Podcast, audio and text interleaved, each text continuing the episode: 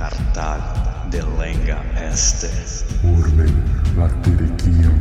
et evenit marmorem reliquit.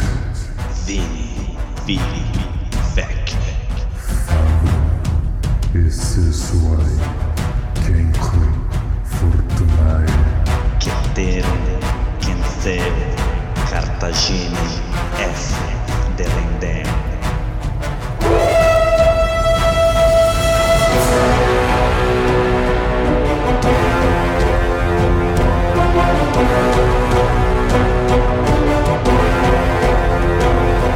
Alô amigos, alô galera, estamos de volta para o centésimo, décimo oitavo episódio do podcast Roma Nua e Crua. Quem vos fala é Bruno Prandi, seu apresentador e editor deste humilde podcast. Um salve para nossa tetrarquia.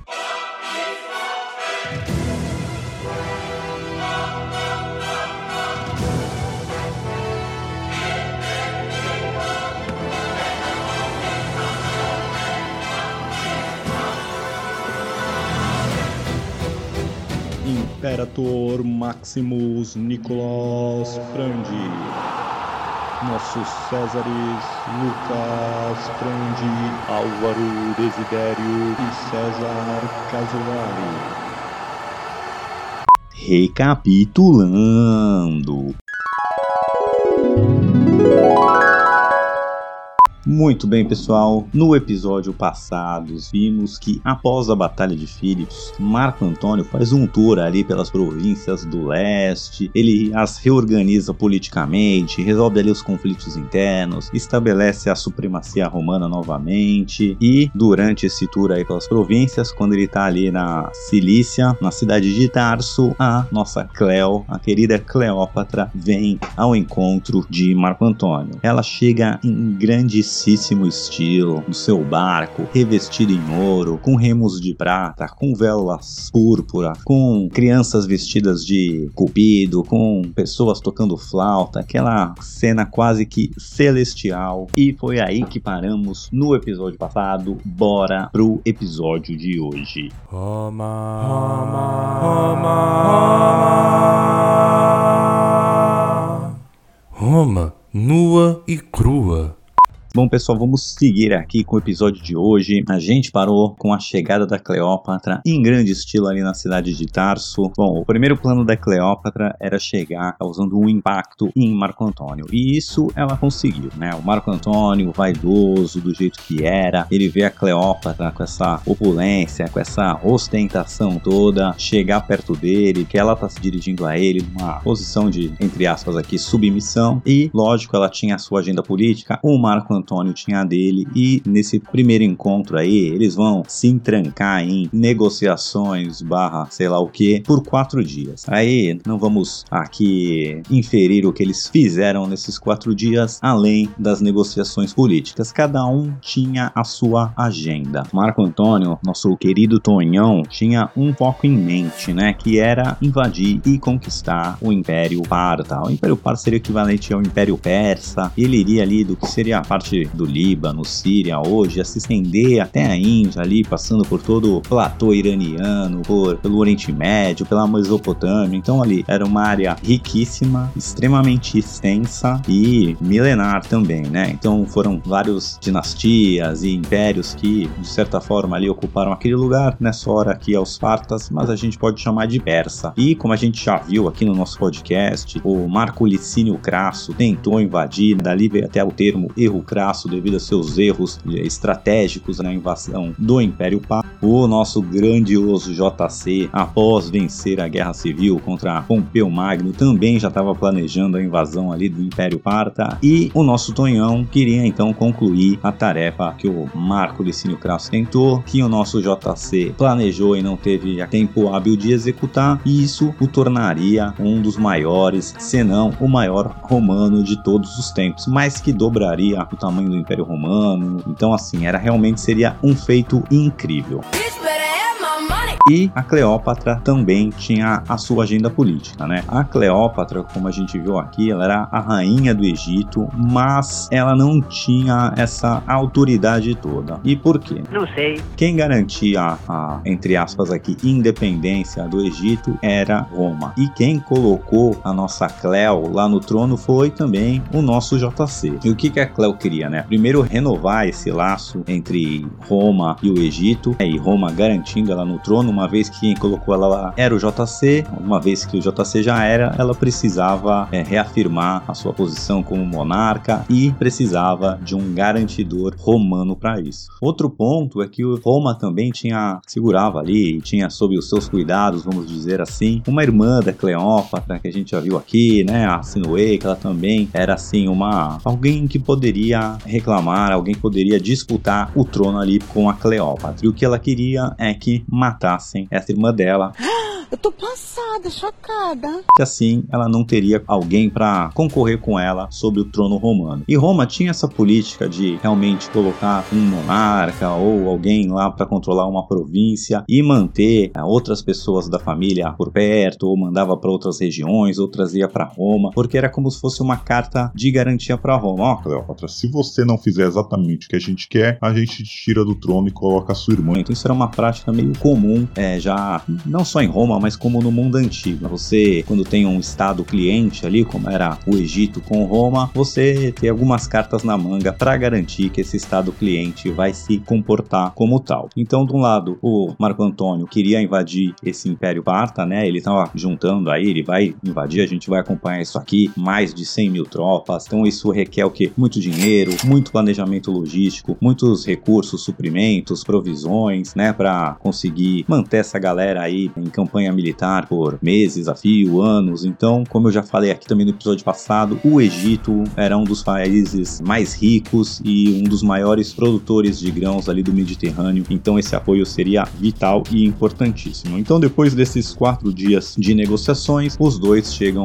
nesse acordo. Cleópatra e o Egito vão financiar essa campanha do Marco Antônio para invadir Parta e, em contrapartida, o Marco Antônio vai reafirmar né, a posição de Cleópatra como a monarca do Egito e, para dar mais paz de espírito para ela ainda, vai dar um fim na sua irmã. Bom, depois de os dois ali conseguirem o que queria e passarem quatro dias nessas negociações, a também convida Marco Antônio para passar o inverno com ela lá no Egito e aí vai nascer o romance entre Clecléo e Tonhão. Bom, e nosso Tonhão aí na sua sanha alucinada pela novinha da Clecléo e na sua sanha pela invasão do Império Parta, né? As preparações continuam ali a todo vapor, apesar de ele estar no Egito e também ele não fez nenhuma questão de esconder qual era a sua pretensão, não fez nenhuma questão de mascarar os movimentos militares, as tropas sendo recrutadas ali e também lembrando que quando ele estava ali reorganizando as províncias do leste, algumas dessas províncias pertenceram ao Império Parta em, outras épocas. Isso quer dizer o quê? As pessoas que quando o Marco Antônio reorganiza, ele não vai agradar todo mundo, ele coloca alguém ali fiel a Roma, alguém que ele vê com capacidade administrativa e lealdade a Roma, mas sempre vai ter um outro lado que perde poder, que perde prestígio e essa galera também corre atrás para avisar os fartas que também tinham espiões, né? E como eu disse, o Marco Antônio não estava tentando esconder suas intenções. E o pessoal ali é, do Império Parta, né? Dos persas ali que não eram bobos nem nada, percebem essa movimentação e enquanto o Marco Antônio tá lá curtindo a Cleo no Egito, eles resolvem invadir a província da Síria, né? A província romana da Síria de maneira preemptiva. Então, um grande exército ali, comandado por um príncipe parta, o filho do rei, ele invade ali a Síria e consegue dominar essa província dos romanos. Bom, com esse ataque preemptivo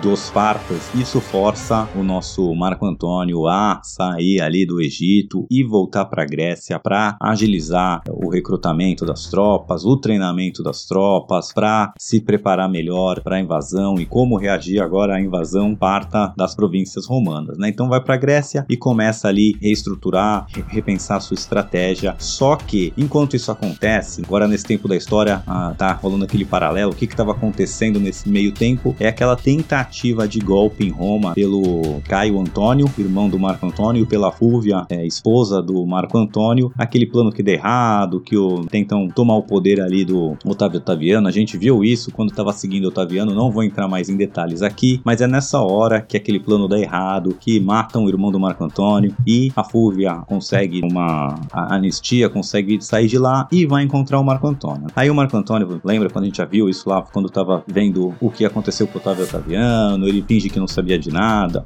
Não sei de nada. ou não sabia de nada mesmo, vai saber, já que ele estava no Egito com a Cleópatra, mas ele se reencontra com a Fúvia e logo, dentro de algumas semanas, meses, ela adoece e morre misteriosamente. Quando ela morre, é também assim por alguma coincidência, não que eu esteja acusando o Marco Antônio de matar a mulher dele, mas ele matou, né? Enquanto a, a mulher adoece e morre, ele ao mesmo tempo descobre que a Cleópatra deu luzes a gêmeos, filhos do Marco Antônio com a que nasceu no romance aí que começou lá em Tarso. Então, olha que conveniente que a Fúvia abriu espaço para ir. Mais que isso, né? Aí, enquanto ele ainda tá lá na, na Grécia, né, passa esses meses que a mulher dele chega, adoece, morre, nascem os filhos da Cleópatra, também tá acontecendo outra coisa. Lembra que o desenrolar dessa tentativa de golpe aí do Caio Antônio com a Fúvia culmina com né, o Otávio Otaviano reassumindo o poder e naquela época a Gália ainda tá- seria domínio do Marco Antônio, mas morre o general brother do Marco Antônio que tomava conta ali da Gália e a gente viu lá com o Otávio Otaviano que ele vai e assume o controle, coloca um general ali, seu parça, para dominar a Gália e tira a Gália do Marco Antônio e passa para os domínios do Otávio Otaviano. Aí o Marco Antônio. fica pé da vida, dá um pausa nas preparações para invadir Esparta, pega o que tem ali de tropa, de barco que ele juntou e vai lá para Itália e encarar, enfrentar o Otávio Otaviano. Ele chega em Brundisio, lembra?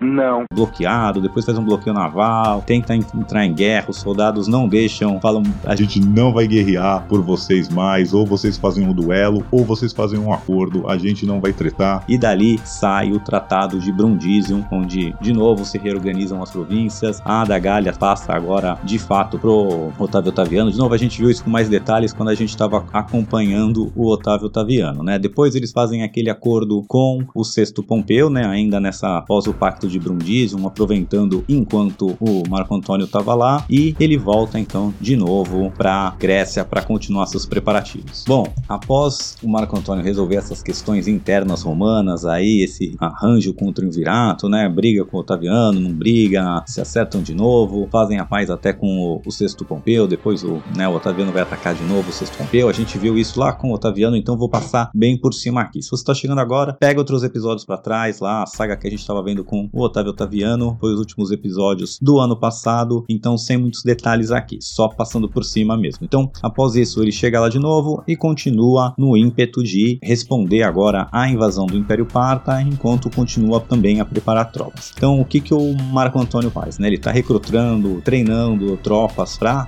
invadir o Império Parta, porém, como o Império Parta já invadiu Roma, ele precisa reagir. A gente viu que ele começou, né, o Império Parta invadindo a província da Síria com um grande exército comandado pelo príncipe da Pérsia, ali pelo príncipe Parta, e eles, então, após invadir a província da Síria, dividem a força em dois, enquanto o Labienus Júnior, né, olha só, o- lembra do Labienus, que era um tenente general lá do Júlio César, até o seu melhor tenente general, que mas depois quando começa a guerra civil, né, foi um cara que ajudou muito o Júlio César a conquistar a Gália, mas quando começa a guerra civil ele muda de lado, vai pro lado do Pompeu e dos Optimates, depois ele perde a guerra e o filho dele se exilou no Império Parta. E agora olha que engraçado, o filho do Labienus, que também chamava Labienus, é o cara que está comandando agora o ataque, né? O exército invadiu a Síria e se dividiu em dois. O norte ali, comandado por Labienus, vai atacar a província da Cilícia, enquanto o príncipe Parto ali é, vai para o sul atacar a província da Judéia. Então eles começaram tomando uma província de Roma e depois estão tomando mais duas. A Cilícia era uma província romana nessa época e a Judéia Judéia era um reino semi-autônomo, não era 100% província ainda, mas era mais província do que o Egito, por exemplo. Mas ainda tinha uma, uma certa autonomia e não era uma província de fato, mas mesmo assim era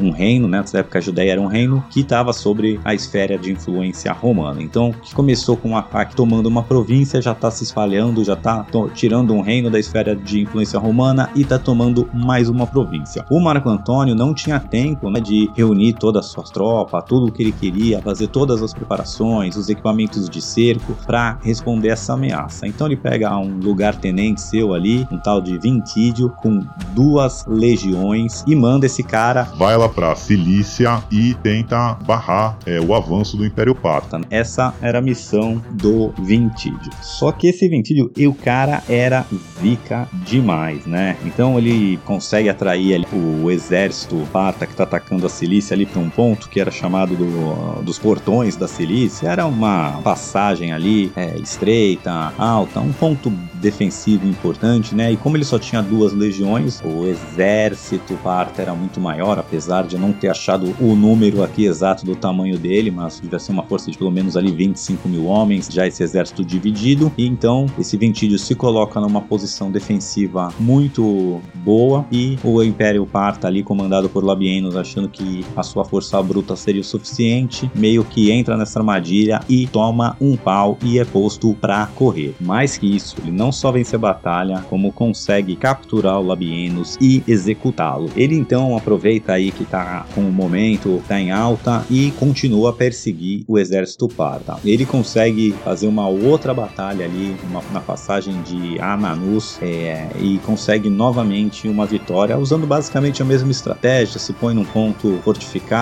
atrai o exército parta pra treta, os caras atacam numa posição desfavorável, ele segura a onda e depois passa o rolo compressor, faz um ataque aproveitando uma posição geográfica, tá numa, num, ponto mais alto e consegue de novo pôr esse exército para correr e com essa segunda batalha vencida ele reconquista por completo a província da Cilícia. Ele foi lá só parar um pouquinho e já conseguiu destruir quase que por completo esse exército e ainda né, matar sua liderança e retomar a província da Cilícia por inteiro. Ele não para aí e passando ali da, da Cilícia vai invadir também a Síria. Bom, como a gente viu, né, o pessoal já não estava mais na Síria ali, o príncipe Parta que comandava o resto da frota, da, das tropas, ele tinha ido ali tomar a Judéia, estava tomando a Judéia, algumas cidades já tinham sido tomadas, continuava lá a, a sua invasão, porém, quando ele sabe que o exército do norte foi destruído, ele abandona a Judéia, volta ali para a província da Síria, ele se junta com as tropas que não foram capturadas, né, as tropas que conseguiram fugir ali, junta de novo, então reforça o seu exército e se prepara para encarar o Vitílio. Bom, depois que ele consegue ali